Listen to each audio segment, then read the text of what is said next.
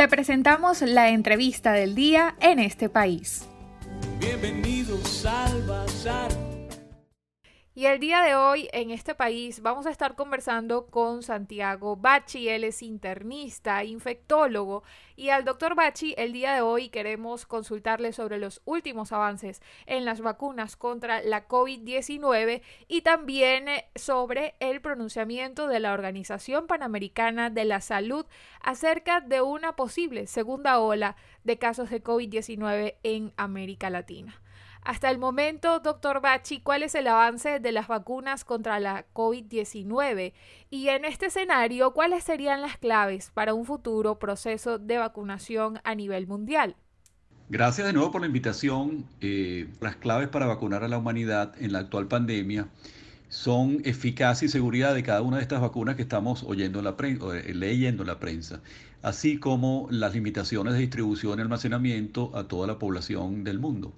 Ya tenemos noticias que algunas de estas vacunas van a, están llegando en los meses de diciembre enero, lo cual va a marcar un hito importante en la carrera por las vacunas contra el COVID-19.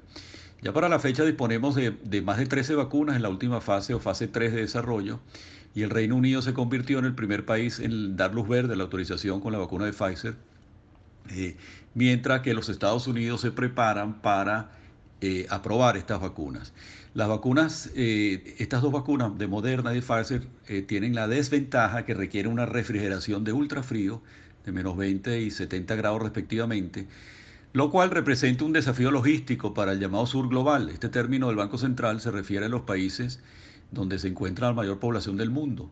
Y estas regiones eh, del sur global han solicitado una vacuna más económica como la de Oxford AstraZeneca la cual sí puede ser almacenada en temperatura de refrigeración de un congelador casero entre 2 y 8 grados centígrados, aunque los resultados de protección han sido un poco inferiores que estas dos eh, nombradas anteriormente con la dosis estándar utilizada.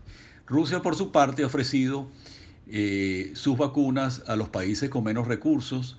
Hay noticias que ya comenzó a colocar la vacuna Sputnik 5 a médicos, maestros, trabajadores sociales. Y serán cuatro países de Latinoamérica que están preparados para recibir esta opción, que son Venezuela, México, Brasil y Argentina. China, por su parte, ya ha vacunado, según la prensa, a un millón de personas. Este gigante asiático tiene tres vacunas principales, una del gobierno y dos de compañías privadas. Destinadas fundamentalmente a ese vasto país y al sudeste asiático, pero hay alguna información de que va a ser exportada a otros países. Es importante saber que los investigadores no se han saltado los eh, casos, los pasos requeridos pero sí lo han hecho en muy poco tiempo, impensable hace pocos años en el mundo de las inmunizaciones. Lo que sí sabemos es que la logística de distribución también dependerá de factores de intereses económicos y nacionalismos, además de la capacidad económica de cada país. No todos los países pueden negociar directamente con las compañías farmacéuticas, por lo que las naciones más ricas han asegurado más de la mitad de las vacunas. Eh, según algunas cifras publicadas, ya han sido contratadas globalmente un total de 7 billones de dosis, que esto eh, para, eh, sobre todo por los países con mayor capacidad de compra. Para asegurar una repartición más equitativa, se ha creado el Fondo Global de Acceso a Vacunas para el COVID-19, por sus siglas en inglés COVAX, la cual es una iniciativa público-privada para promover el acceso a las vacunas contra el COVID-19 de manera ecuánime en el mundo. Esta alianza planea eh, o asegurar inmunizar a un 20% las necesidades de cada país en vías de desarrollo y algunos expertos opinan que si no se asegura de una distribución más equitativa, la pandemia no se controlará en 3 a 4 años. Por lo, por lo que vemos, las vacunas mencionadas son eficaces y seguras según los rigurosos estudios a los que se sometieron en un tiempo récord e indudablemente se presentan como un rayo de luz al final de este año oscuro, 10 meses después de haberse desatado la pandemia. Debemos luchar todos juntos contra el enemigo de la desinformación antivacunas y tratar de eh, eh, colocarnos la vacuna cuando sea disponible en el área de residencia. Y como lo comentábamos al inicio de este segmento, doctor Bachi, la Organización Panamericana de la Salud alerta que países de América Latina están en una segunda ola de diagnósticos de casos de COVID-19. ¿Qué se puede esperar para Venezuela, tomando en cuenta que durante el mes de diciembre se tendrá una completa flexibilización de la cuarentena? Como han comentado, eh, ya la OEPS, la Organización Panamericana de la Salud, ha alertado a diferentes países de Latinoamérica sobre la posibilidad de la llegada de una segunda ola o un segundo brote de COVID-19 en espejo a lo que ha pasado en otros países como la Unión Europea, países de la Unión Europea y los Estados Unidos de Norteamérica. Eh, ¿Qué se podría esperar para Venezuela? En general, eh, lo que ha sucedido en estos países que, hablamos es lo que sucede con la raza humana. nosotros no estamos, los que no hemos tenido contacto con el virus, no tenemos inmunidad para eso, de manera que estamos permanentemente susceptibles a tener una infección. Cuando nosotros aplicamos las medidas de salud pública como el confinamiento, la cuarentena, la distanciamiento, el distanciamiento social y el uso de tapabocas o mascarillas, eh, lo que hacemos es eh, retrasar eh, la, cantidad de casos que aparecen y cuando nosotros hacemos lo contrario, o sea, relajamos las medidas de, todas estas pautas de, de, salud pública, como la flexibilización de la cuarentena que ha sido anunciada en nuestro país, es normal y es lógico esperar que empiece un aumento del número de casos. Y esto fue lo que pasó alrededor del mes de eh, junio cuando veíamos que la marea de casos o el número de casos venía subiendo, pero no teníamos una, un, brote eh, severo en los hospitales.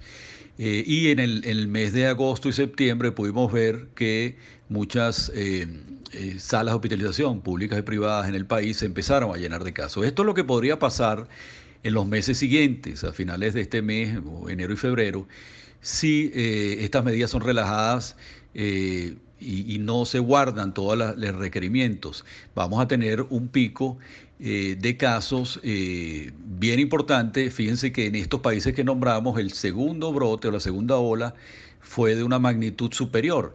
Y esto no lo podemos descartar en Venezuela, que si se les olvida a la gente o relaja mucho las medidas de, cuarentena, de distanciamiento y uso de tapabocas, podríamos tener una segunda ola que inclusive es superior a la que tuvimos en el mes de agosto, eh, julio, agosto y septiembre. Por lo tanto, el llamado es a mantener, aún cuando el ambiente es, festivo y nos toca las celebridades Navidades de Año Nuevo, eh, tratar de mantener las reuniones al mínimo número de posibles, el núcleo familiar, el uso de tapabocas en todo momento, que no estamos al aire libre y haciendo distancia social y eh, evitar eh, reunirnos en espacios cerrados, sin tapabocas, sobre todo cuando vamos a comer y nos retiramos la mascarilla, es importante saber que todas estas medidas, por, por el bien de toda la familia, sobre todo de aquellos que tienen más edad y, mayor, y enfermedades de base, eh, debemos trabajar para que ellos no no se infecten y pasemos unas navidades y unas festividades de Año Nuevo con una familia sana. Y le recordamos a nuestra audiencia que el día de hoy estamos conversando con el doctor Santiago Bachi, él es internista e infectólogo. Doctor Bachi, para culminar nuestra entrevista por el día de hoy, hace algunos días escribió un artículo sobre la denominada fatiga de la pandemia. ¿Cómo se manifiesta y también cómo se puede atender? Si ahora vamos a hablar de la llamada fatiga de la pandemia, pueden buscar un artículo en el Nacional el 27 de noviembre que escribí de título agobiados por la fatiga de la pandemia. Y no hay duda que al mismo tiempo que estas, las estadísticas que oímos de COVID-19 se disparan en todo el mundo, la población está sintiendo esta denominada fatiga, denominada fatiga de la pandemia, después de 10 meses de cuarentena, uso de mascarillas, distanciamiento social. Sin duda ha sido un estrés emocional inevitable y está teniendo un impacto psicológico en la sociedad que ha sido agotador y estresante, particularmente en aquellas familias desintegradas por la diáspora de sus hijos y familiares y la imposibilidad de viajar y reencontrarse en esta celebración de Navidad y Año Nuevo. Y no hablamos de fatiga física, sino de fatiga mental y psicológica con ansiedad, miedo, tristeza o preocupación y soledad. Y este es el resultado de vivir permanentemente en alerta o recluido. Sin embargo, las últimas semanas hemos tenido noticias muy positivas al éxito parcial de las vacunas. Entendemos la frustración de la gente por estar aislada, eh, sola y querer moverse, viajar, etcétera, pero debemos ser inteligentes y responsables durante esta temporada navideña Y cuanto más nos entendamos y entendamos estas medidas de salud pública, más vidas podremos salvar juntos. Se recomienda a las personas de quedarse en casa y celebrar las fiestas solo con miembros de la familia inmediata. Eh, y cuando hay actividad presencial, por ejemplo, comer fuera de casa o ir de compras, que se asegure que todas las personas que están en esos lugares estén cumpliendo con las normas que ya conocemos, como las mascarillas y la separación entre las personas, sobre todo en los restaurantes donde no podemos permanecer con mascarilla cuando ingerimos alimentos. Para paliar esta situación, podemos intentar algunas medidas antes de buscar ayuda profesional, como es concentrarse en las cosas que dependen de nosotros, que todavía hay cosas agradables que dependen de nosotros. Eh, que también están ocurriendo en estos momentos, sobre todo en, las festividades navideñas. Mantenerse lo más activo posible, eh, usar la perspectiva del humor y cuidar y cultivar nuestras relaciones personales y familiares, así sea a través de una pantalla digital. No permitamos que la fatiga de la pandemia haga que bajemos la guardia, nos relajemos, dejar de cuidarnos y terminar contagiado en forma de una segunda ola, como podría ser, eh, como lo hemos visto en otros países, que nos llevan eh, meses eh, en el cronograma de la epidemia. Por lo tanto, eh, sabemos que tenemos una fatiga en todos estos meses de confinamiento, pero debemos seguir contribuyendo a esta mientras llega una vacuna efectiva que podrá retornar, hacer, hacernos retornar a una vida con mayor normalidad.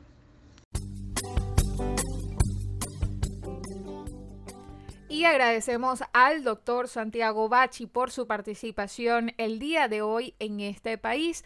Él es internista e infectólogo. Hoy estuvimos conversando sobre el avance de las vacunas contra la COVID-19. Si usted quiere conocer más y también leer el nuevo artículo del doctor Bachi, lo puede leer en elnacional.com. El artículo se llama Habemos Vacunas. Para conocer más del programa en este país, visita nuestras cuentas en redes sociales, en Twitter e Instagram como arroba en este país radio, en Facebook en este país programa radiofónico y en la página web en este país.info.